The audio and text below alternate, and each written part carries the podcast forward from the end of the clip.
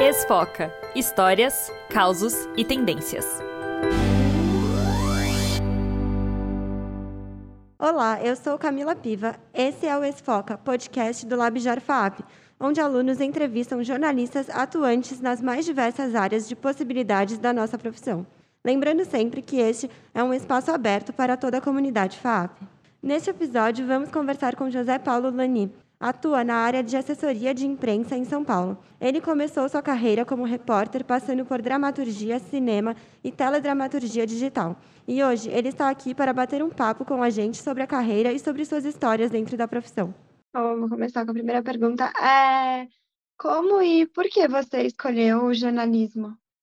Olha, é, não foi uma escolha tão espontânea é, ou fruto de uma pesquisa. É, eu lembro que eu era criança e aí um belo dia eu estava morando no Rio Grande do Sul porque meu pai estava trabalhando lá. É, eu nasci em Brasília, mas eu morei em vários estados e quando eu era criança eu morei no, no Rio Grande do Sul. Eu acho que eu estava em Porto Alegre quando eu, eu vi uma uma reportagem e eu achei legal aquele cara com o microfone falando, falando. Era criança, devia ter sei lá, oito anos, sete, não sei. E aí eu virei para meu pai e perguntei: é, bom, que interessante que ele faz. Como é que a gente faz para ser repórter e tal? Aí meu pai falou, ah, tem que fazer uma faculdade. Eu, nossa, é mesmo? Eu pensei, nossa, qualquer um pode fazer, eu pensei, né? Então eu posso fazer a faculdade e, e virar aquele cara que eu estou vendo na televisão, entendeu? Então eu me lembro do, da minha primeira ideia de, de, de, ser jornalista assim. Aí o tempo passou, eu não, não, eu não tinha certeza ainda do que eu ia fazer, mas quando eu tinha uns 15 anos, 16, eu, eu entendi que que eu gostaria de trabalhar com televisão, com jornal, é, morar no exterior, né, fazer matérias no exterior. Eu acho que foi, foi nascendo a partir dessa, dessa reflexão muito verde ainda na vida da gente. Né? São umas coisas que você começa a pensar. Aí um belo dia eu decidi, pronto, vou ser jornalista. Como você se inseriu no mercado de trabalho? Estava no segundo ano de jornalismo da Casper Libero, quando eu soube de uma vaga em uma pequena uh, emissora de televisão de Guarulhos chamada TV Metropolitana. Um colega meu da faculdade, na verdade, ele era um cara mais antigo, ele, eu estava no segundo ano, acho que ele estava fazendo créditos antigos ou, ou, no quarto ano. Ele morava em Guarulhos também, nessa época. E aí eu estava no ponto de ônibus é, para voltar para Guarulhos, no terminal Armênia, né, que se chamava Ponte Pequena. E aí ele falou, olha, vai ter um teste aí numa emissora, estou abrindo uma emissora aqui em Guarulhos, lá em Guarulhos, né, porque a gente estava aqui em São Paulo. Bom, aí eu o atormentei até conseguir um, um, um contato lá para ele me indicar para eu fazer o teste. Fiz o teste, eu, eu, me lembro de que era máquina de escrever ainda, e aí eu escrevi lá, me deram um, um recorte de jornal e eu tinha que, que verter né, aquele texto de jornal em uma nota de telejornal é, ou mais de uma tal. Eu sei que, que eu fiz ali o que eu tinha que fazer na hora, gostaram e eu comecei. Então eu comecei lá, eu fui redator, é, eu escrevia em média 20 notas de telejornal por dia. O apresentador desse telejornal lá, Jornal da Metropolitana, aliás, Metropolitana é do mesmo grupo da Rádio Metropolitana, o apresentador era o Nelson Gomes, que está na Band News atualmente. Faz muito tempo que eu não vejo. Ele era o apresentador. Alguém já ouviu falar do Nelson Gomes? Enfim, ele é o apresentador né, da Globo News. Ele era o apresentador na época. E, e eu escrevia, né? Eu era foca lá e escrevia sem parar. Magrinho e, e, e eu gastei tanto meus olhos que eu passei a usar óculos na época. Depois eu passou, passou e aí eu fiquei anos sem usar óculos. Hoje eu só só só uso para ler. Né? Enfim, continuo não precisando, mas para ler agora não tem jeito. E, enfim, e, e, lá, eu, além de redator, eu, eu, eu me tornei repórter, fiz também narração esportiva nos Jogos Abertos do Interior de Americana, nos Jogos Regionais de Guaratinguetá. Então, eu fiz de tudo um pouco, né? foi um aprendizado. Começou aí.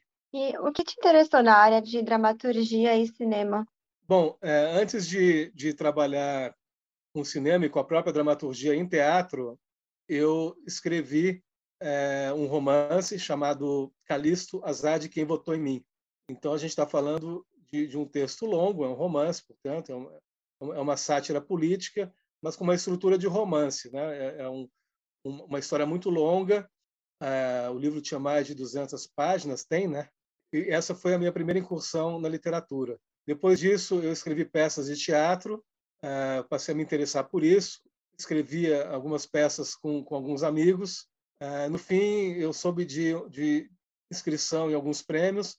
Um deles foi o prêmio Vladimir Herzog, de Anistia e Direitos Humanos. E aí eu acabei é, pensando, puxa, eu acho que eu podia, além de duas peças que eu tenho, eu podia escrever uma peça. Eu não lembro, eu acho que não lembro se eu escrevi para o prêmio ou se ou se eu já tinha essa peça. Eu me lembro de que essa peça foi inspirada no, cinema do Luiz Buñuel, que é um grande diretor surrealista é, franco-espanhol. Ele, ele era espanhol de nascimento, mas fez muita coisa na Espanha. Era um dos mestres do, do surrealismo no cinema. É, trabalhou com Salvador Dali, enfim. E aí eu pensei, como é que eu escreveria uma peça de teatro se ela fosse surreal, né? É, isso tudo com a inspiração do Luiz Buñuel.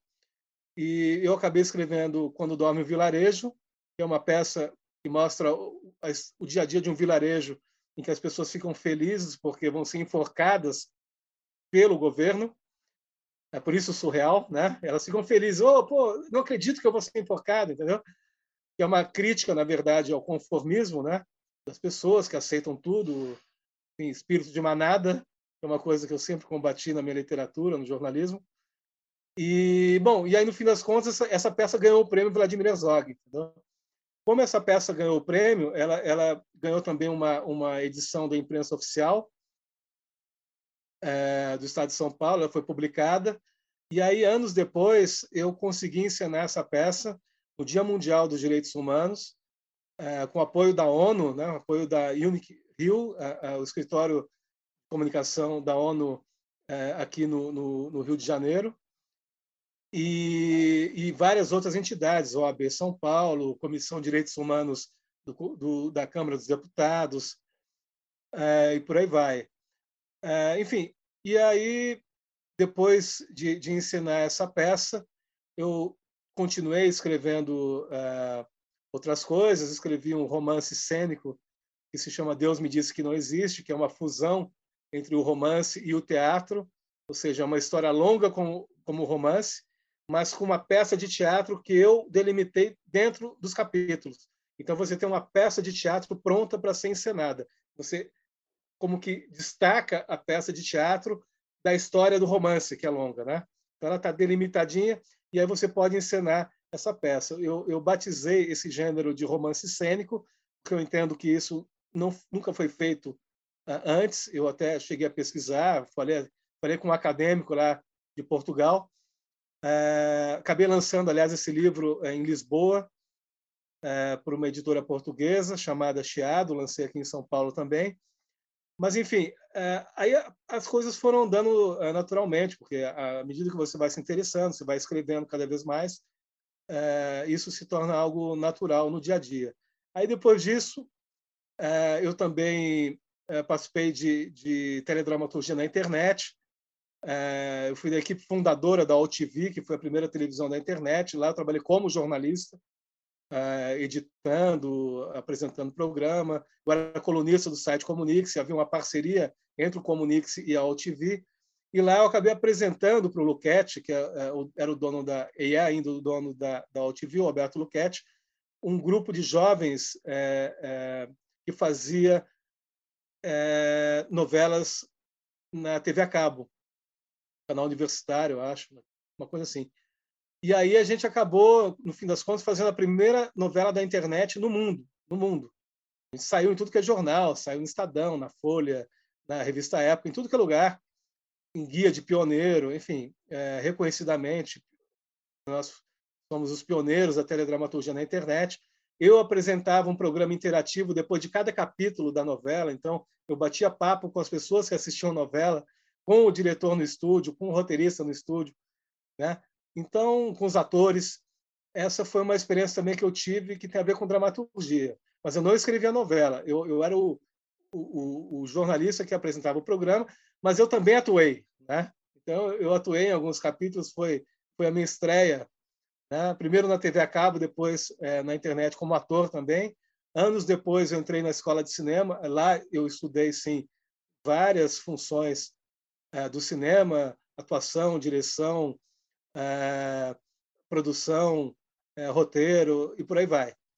E, e por fim, é, há alguns anos eu acabei fazendo meu primeiro longa-metragem como produtor executivo, que é uma outra função do cinema muito importante, como todas as outras. E nesse caso eu era um dos responsáveis por contratar e gerir os recursos do filme, ajudar a colocar o filme de pé. É, da mesma maneira que a Maria está aqui como produtora, eu também ficava nos bastidores é, cuidando de, de, tudo que é, o longa é, precisasse, né? Desde objetos, é, elementos de cena, cenário, é, locações, equipamentos, tudo passava pelo departamento da produção executiva. Foi meu primeiro longa-metragem, eu aprendi muito com o outro produtor executivo que já era um cara experiente, o Ivan Teixeira, que havia feito vários, vários, vários longas, e, e, e, essa acabou sendo a minha estreia é, no cinema com longa-metragem. Antes disso, eu já havia feito curtas, né? já havia dirigido curta, já havia também exercido outras funções em curta-metragem.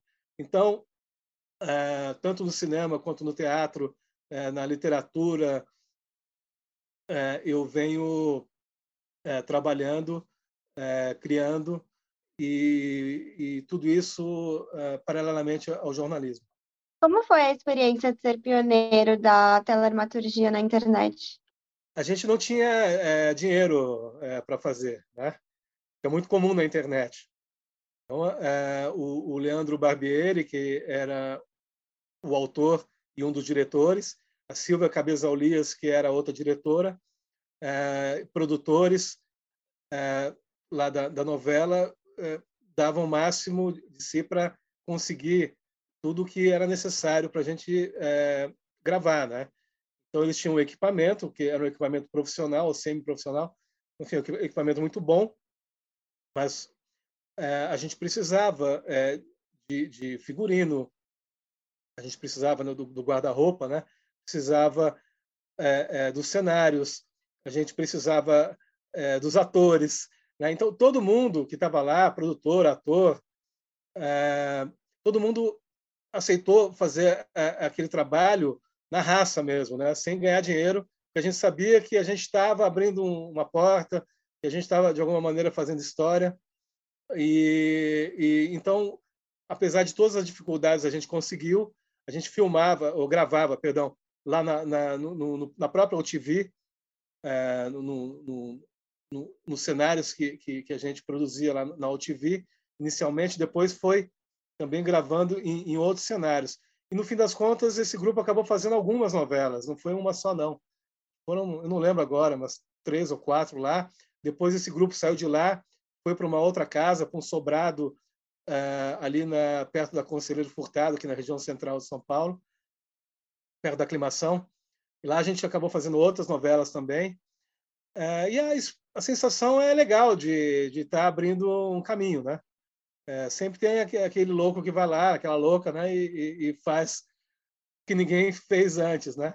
E o que é legal é que a gente teve também, além do, do exercício, do prazer de, de, de, de, trabalhar, a gente teve um reconhecimento muito importante, né? É, tinha dia que a gente cansava de dar entrevista, era uma coisa, o telefone não parava de tocar, porque realmente houve um interesse muito grande dos veículos por aquilo que a gente estava fazendo. E, e, o que era legal também, é que além desse pioneirismo é, de fazer novela na internet, é, a gente também fez uma mescla de, de jovens atores com atores da velha geração, da geração muito antiga da televisão brasileira, da época em que eles eram pioneiros na TV aberta, para vocês terem uma ideia. Então a gente tinha atores importantes é, que, que eram da época do pioneirismo da TV aberta, que se juntaram aos jovens que faziam o pioneirismo na, na, na internet. Então, houve um, encontro é, de gerações muito interessante. E é, hoje eu, eu não sei dizer é, como é que está esse universo, honestamente, eu não tenho acompanhado. Esse grupo, eu acho que ainda continua fazendo é, alguns trabalhos, eu não tenho certeza, porque o, o Leandro, na verdade, foi fazer outra coisa da vida, ele foi estudar história, virou professor, é, eu fui fazer outras coisas, então eu não sei se, se isso está sendo feito ainda, se vocês têm conhecimento de que algum grupo esteja fazendo uh, dramaturgia na internet. Deve estar, acredito que haja sites. E hoje você tem YouTube também, né? você tem outras plataformas. Uh, provavelmente as pessoas estão fazendo isso por aí. Então, sei lá, foi legal, foi, foi divertido, foi interessante e está registrado. Atualmente, como é seu dia a dia na profissão? Eu faço assessoria de imprensa atualmente. Faço assessoria de imprensa na Câmara Municipal de São Paulo.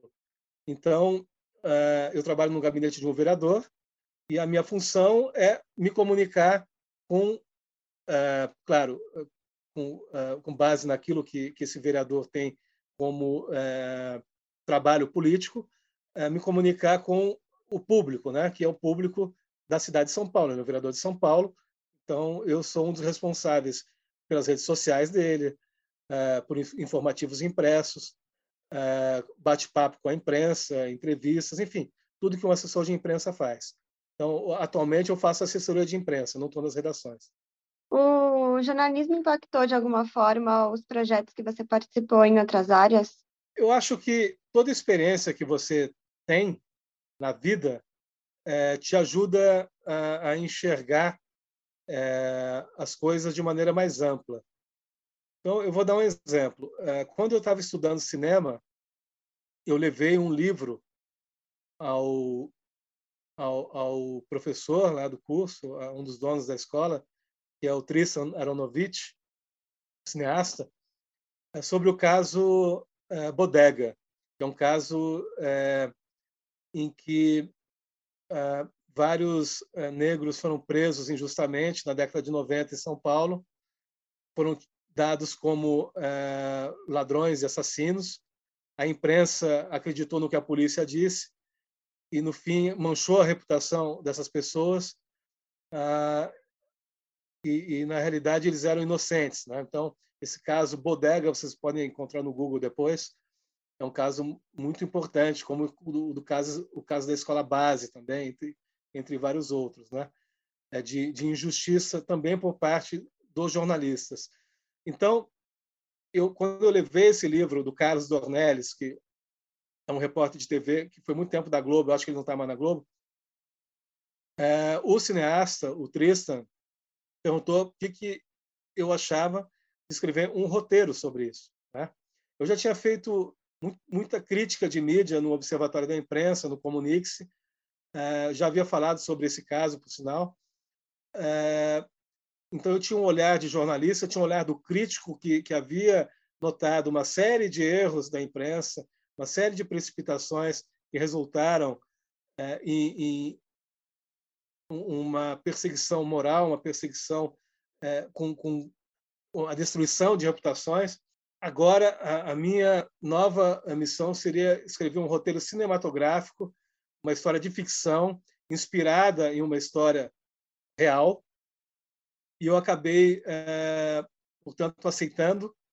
É, e, e, o meu olhar como jornalista foi olhar daquele que está de dentro, que conhece bem a profissão, porque essa é a minha profissão, mas que também, como crítico, é alguém que procurava apontar esses erros, é, apontar soluções e usar essas informações para escrever um roteiro cinematográfico. E a gente já está falando de ficção, né? não de um documentário, uma ficção inspirada em uma história real. No fim das contas, o jornalismo me ajudou é, não só é, a ter uma percepção é, de como as coisas funcionam no jornalismo para para é, inserir essa essa é, é, história em, em, uma em um contexto de ficção e outras pessoas fizemos uma pré-produção muito grande e convidamos atores importantes para fazer uh, esse filme, a própria Vera Fischer, o André Ramiro, do Tropa de Elite, né? enfim, o, o Miriam Cortaz, do, do, Tropa de Elite também, o Paulo Miklos, que também era da banda Titãs. Enfim, no início a Pitty, a, cantora também aceitou fazer, o Nazi também, que era do Ira. Enfim, em momentos diferentes, a gente conversou com atores que gostaram desse roteiro que eu escrevi, a gente buscou recursos para esse uh, roteiro, mas infelizmente até agora a gente não conseguiu tirar isso do papel. Mas eu tenho esse roteiro pronto, estou é, aí com uma possibilidade de conversar também com o streaming, né? Com produtores que possam levar isso para uma Netflix da vida, para uma Amazon Prime. Enfim, não é algo que, que, que eu tenha abandonado. Mas, de qualquer maneira, reforçando a, a, a minha resposta em relação ao que você me perguntou, o jornalismo, nesse caso, me ajudou a entender como funciona a profissão, o que, que pensa um jornalista, por que, que ele erra e por que, que ele comete injustiças. Né? Mas, uh, no Calixto, também, Azad, quem votou em mim no, no meu primeiro romance, eu, eu também critico uh, determinados jornalistas. Né? Uh, num outro roteiro também, de, de um, de um longa-metragem chamado Hotel Gardenia, a, a personagem principal é um jornalista. Né? É um jornalista muito louco, por sinal, muito crítico, que acaba sendo intolerante com tudo, acaba sendo mandado embora, enfim, é uma longa história. Mas também é, é, tem a ver com esse universo da minha profissão. Aí você vai se perguntar, será que ele só escreve sobre jornalistas? Não, eu escrevo sobre muitas outras coisas, sobre muitas outras personagens. O Deus me disse que não existe, quem conta história é o diabo, né? O diabo está lá no inferno contando história. O diabo nem sempre é jornalista, às vezes é, mas nesse caso não era. Então é isso, eu acho que o jornalismo, como qualquer outra atividade, eu tenho muito interesse em filosofia, em história, é, ajuda a gente a, a, a desempenhar qualquer é, profissão é, que tenha a comunicação como uma ferramenta importante, uma ferramenta é, é, vital para poder trabalhar. O que faz com que você se interesse e queira participar de algum projeto? Bom, eu gosto de uma boa história, né?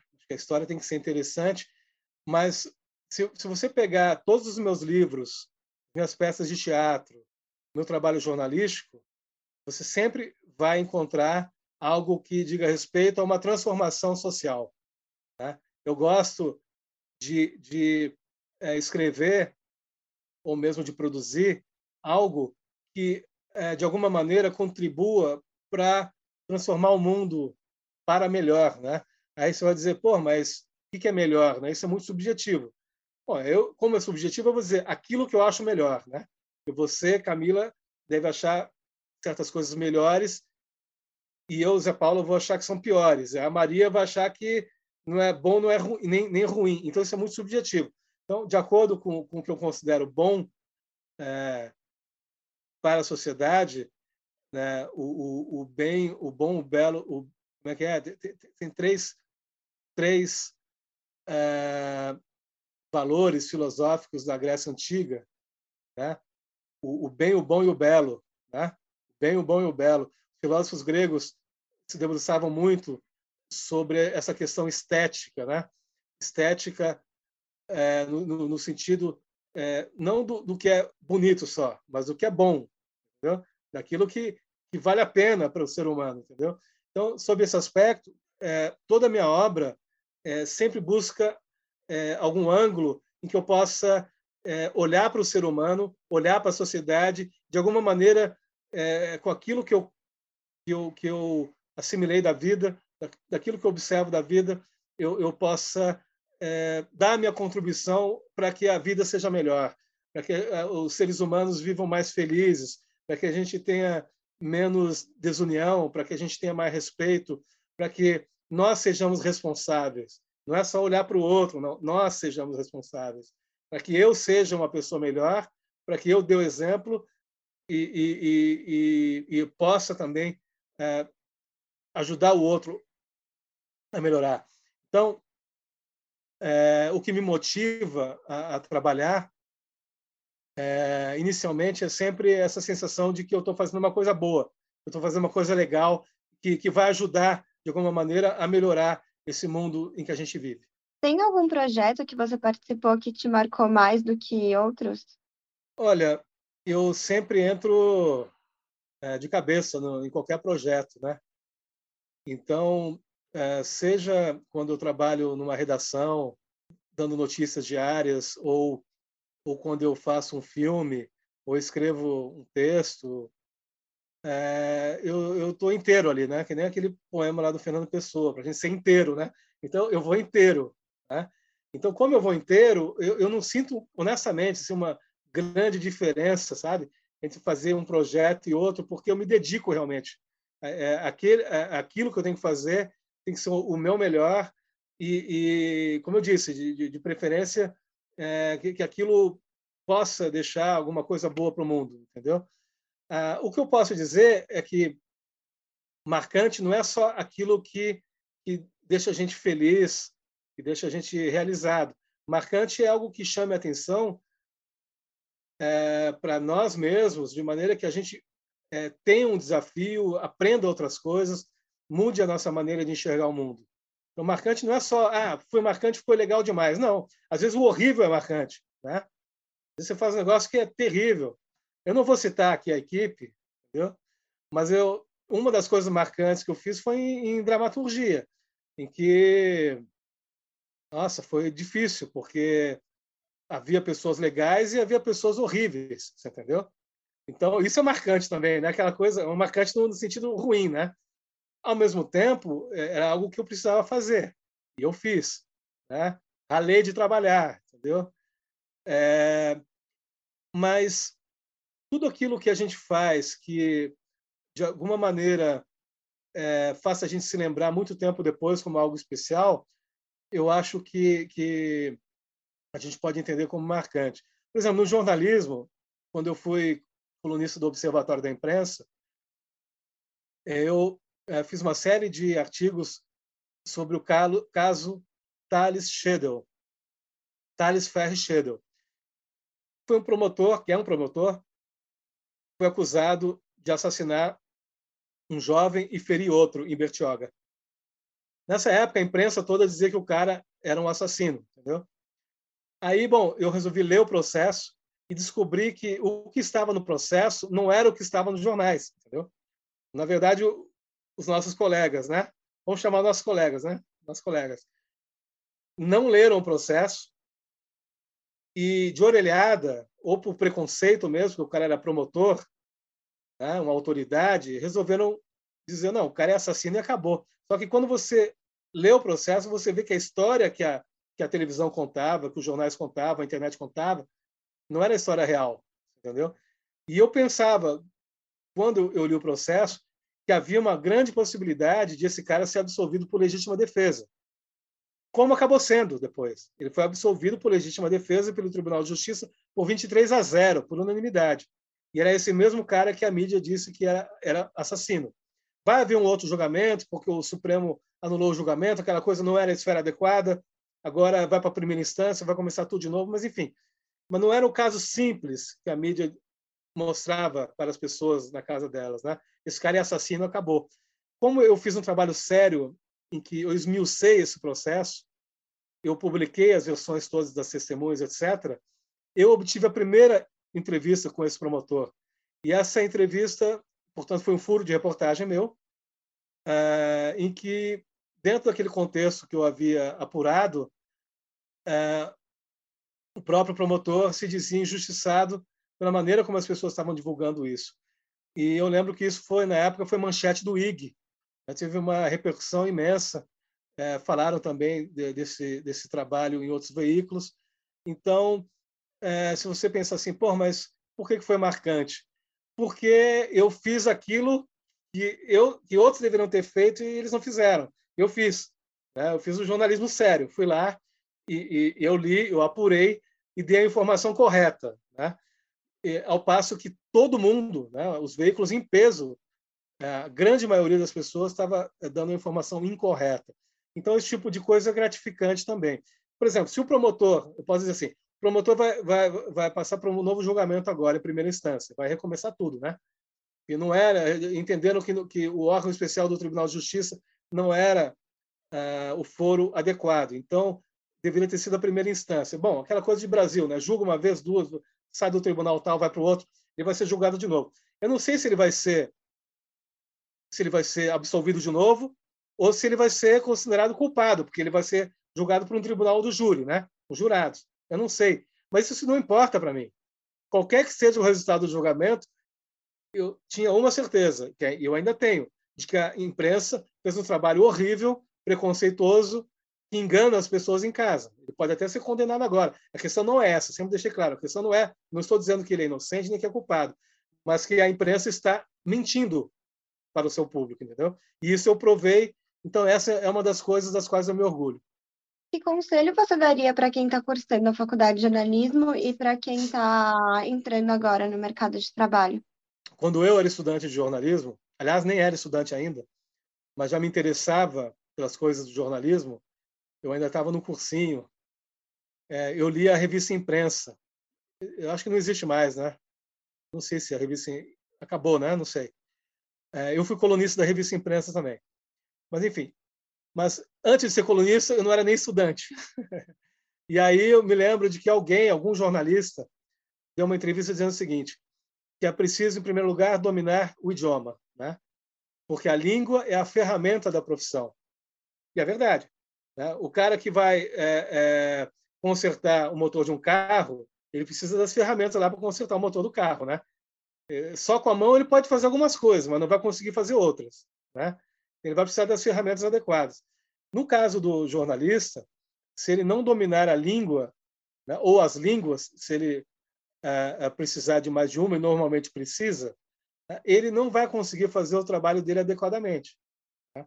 Então, em primeiro lugar, dominar a língua, preferência falar mais de uma, né, estudar, uh, mas não só isso, ler o, o, o máximo que puder, porque a gente escreve cada vez melhor quando a gente vai lendo mais e mais os, os, os melhores autores, né? Então, isso vai, vai entrando na, na, na cabeça da gente de tal forma que, quando você viu, você está fazendo naturalmente.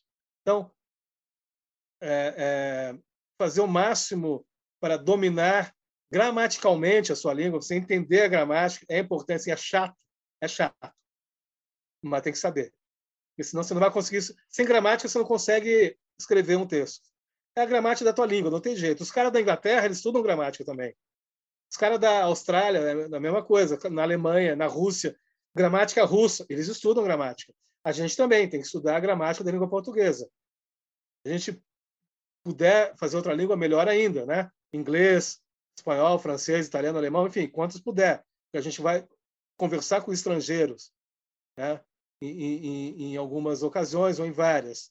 Então, dominar a ferramenta que é a língua. Ler para que não só você tenha é, é, essa maior facilidade de, de domínio, mas também para você abrir a sua cabeça.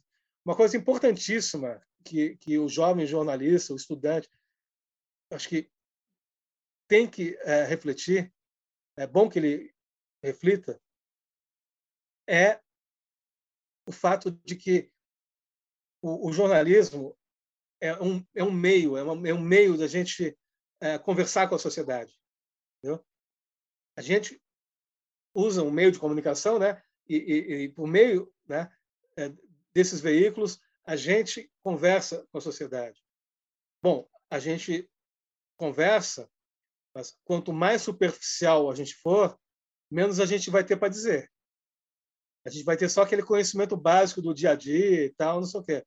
Quando você lê coisas de outras áreas, filosofia, sociologia, política, uh, história, geografia, etc., você vai se tornando uma pessoa uh, com um, nível de conhecimento mais alto. Isso facilita na hora de escrever qualquer reportagem, qualquer artigo. Né? Quer dizer, claro que muitas vezes você vai ter que apurar para escrever uma reportagem, para escrever um artigo. Você vai ter que apurar. Né? Dificilmente você vai ter tudo na sua cabeça. Senão vai ser um, um achismo, né? Ah, eu acho isso, eu acho aquilo, né? Fica raso. É bom citar exemplos. É bom você contextualizar o teu artigo. É bom você dar é, informações é, é, variadas e, e, e, e certeiras e, interessantes na sua reportagem.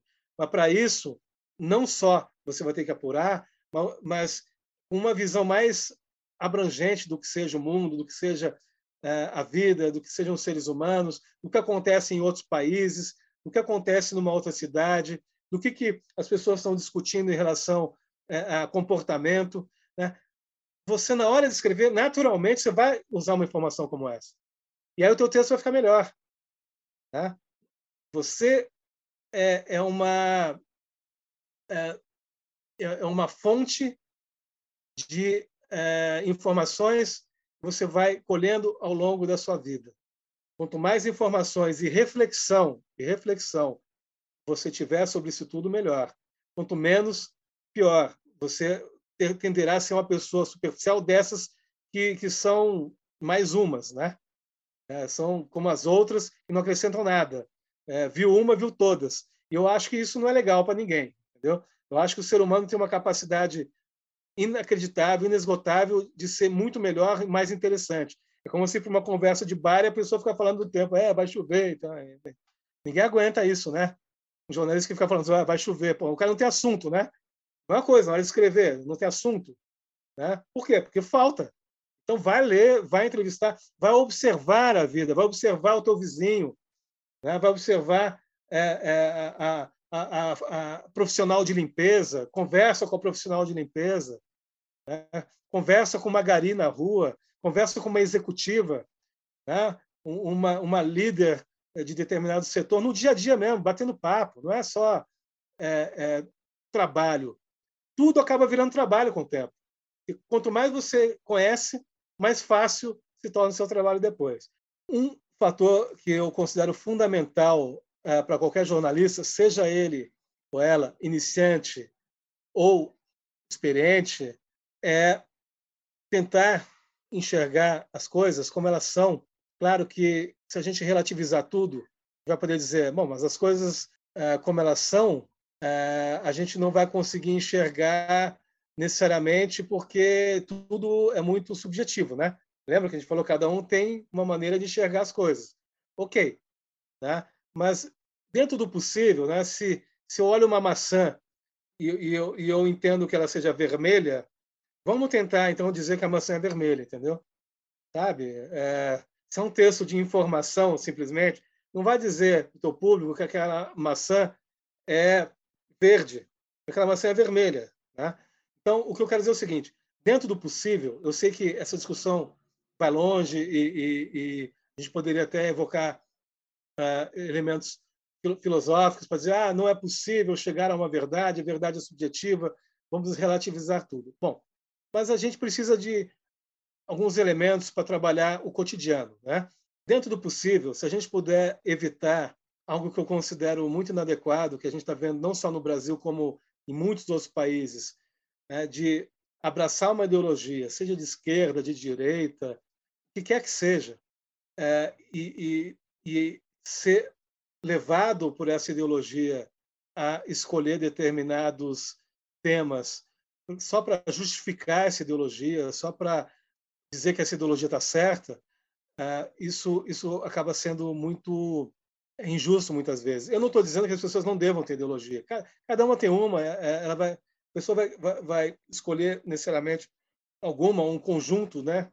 Às vezes você pega um pouco de uma ideologia, pega de outra, mas é, é fundamental é que é, os jornalistas se policiem para que sejam justos com os seres humanos. Né? Eu acho que qualquer pessoa sobre quem a gente escreve é, merece respeito, entendeu? Então eu noto que há muito desrespeito, há muita distorção, muita mentira é, por causa de ideologia. Então, por exemplo, se a pessoa acha que, que é, a ditadura é, de direita é boa e a de esquerda é ruim, ela vai justificar tudo que a ditadura de direita faz e, e vai dizer que a, a, de esquerda é ruim. Né? Ao, ao, contrário, se a pessoa é de esquerda e acha que ditadura de direita é ruim, ela vai dizer que a ditadura de esquerda é boa. Né? Então, pouco importa, por exemplo, se em Cuba a, imprensa está sendo perseguida, se as pessoas estão sendo presas, né? como aconteceu agora, mais uma vez, essa semana, né? se as pessoas estão sendo é, levadas de casa para o interrogatório, para a cadeia, as pessoas estão desaparecendo, estão sendo assassinadas. Ah, não, eu sou de esquerda, então a esquerda pode fazer tudo. Ah, não, eu sou de direita, então a direita pode fazer tudo. Eu, eu acho que esse é um problema sério, não só no jornalismo, mas também no jornalismo. Eu acho que a gente tem que procurar respeitar todos os seres humanos, é, é, buscar valores que, que melhorem a, a, o dia a dia de toda a humanidade, ou seja, democracia, respeito pelos que são diferentes da gente, respeito por opiniões diferentes da, da nossa. É, isso está faltando. Eu, eu considero que esse apego ideológico está fazendo as pessoas não só né, não fazerem o trabalho delas direito, como uh, perder uh, a, a, a, lógica das situações, uh, ser engolidas por um conjunto de ideias preconcebidas que muitas vezes não condizem com a realidade. Nós vamos terminando esse episódio por aqui, mas não se preocupe, porque essa temporada está recheada de pessoas interessantes. O roteiro e a produção desse episódio foi feita por Maria Sampaio e a apresentação e a entrevista por Camila Piva. A coordenação foi do professor Álvaro Bufará e a edição do técnico Ronaldo Cabral. Obrigada. Você ouviu Esfoca Histórias, Causos e Tendências.